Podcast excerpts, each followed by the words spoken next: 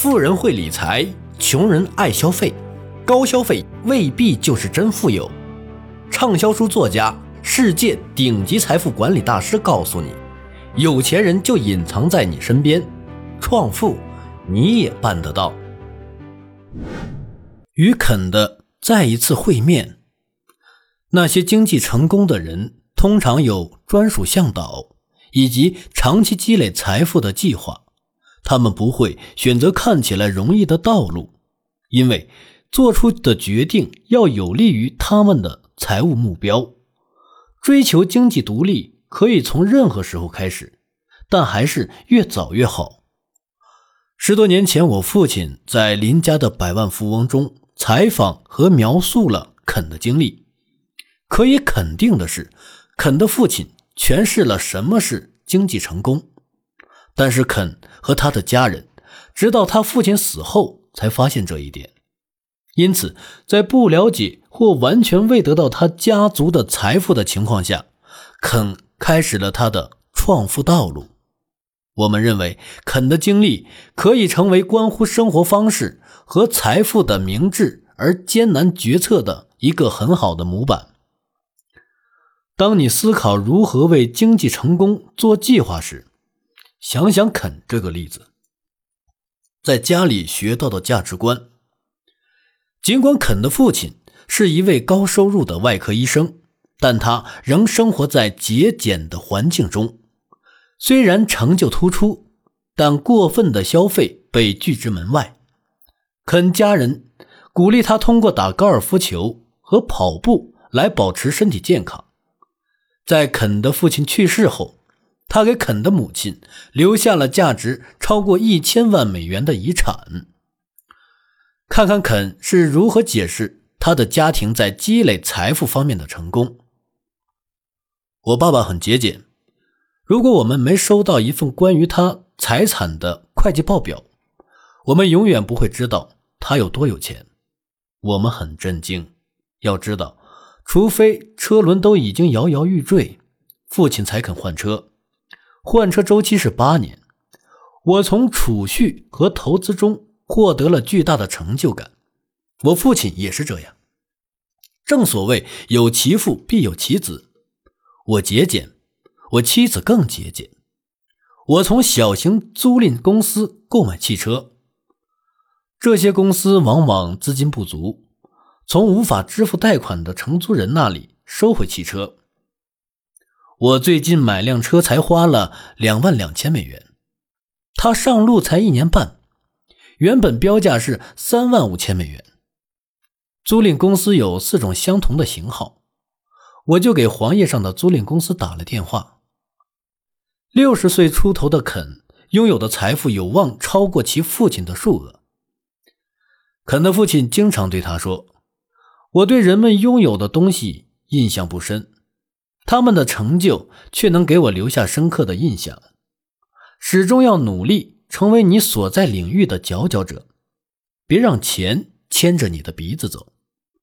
如果你是你所在行业中的精英，钱就会主动跑进你的口袋。战略位置。起初，肯和他的妻子住在曼哈顿一个高档的社区，并且社区离他的公司也很近。但是，当这对夫妇开始制定一个长达三十年的财政计划，你没看错，一个三十年的计划。他们很快意识到，居住在世界上物价最高的城市之一是财富积累最大的阻挠。然后，肯向他的老板提出申请，希望自己能在一个南方城市工作。老板同意后，肯和妻子便在亚特兰大郊区买了一套房子。三十年后，他们仍然住在这套三十万美元的房子里，在纽约市郊区，一幢差不多的房子将会花费他们一百万美元。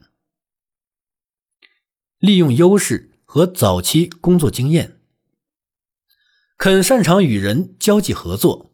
他在获得工商管理学硕士的州立大学，充分运用这项技能，建立起关系网。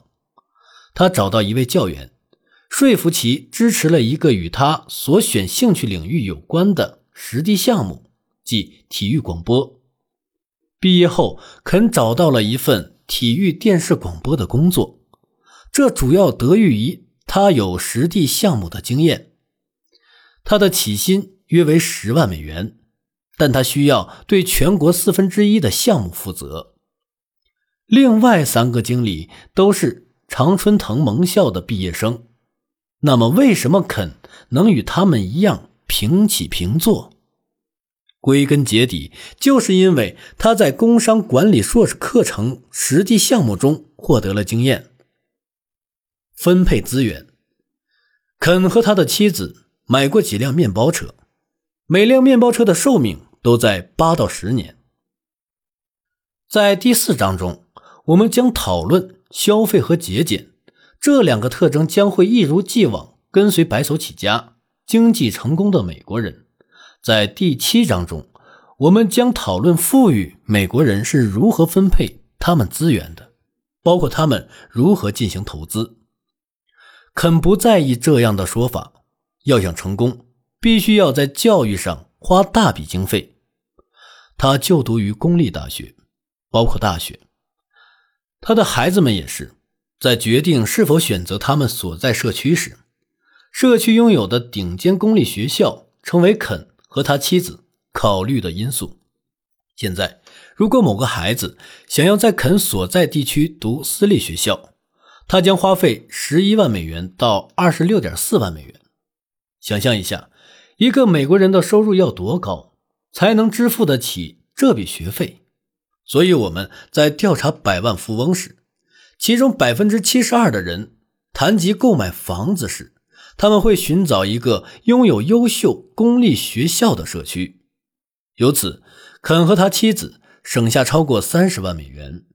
单凭这一决定，肯和他的家人就赚了一小笔钱，因为省下的开支在过去的几十年里以投资的形式快速增长。最终结果是什么呢？本节的内容到这里就结束了，感谢你的收听。如果喜欢，记得订阅和转发哟。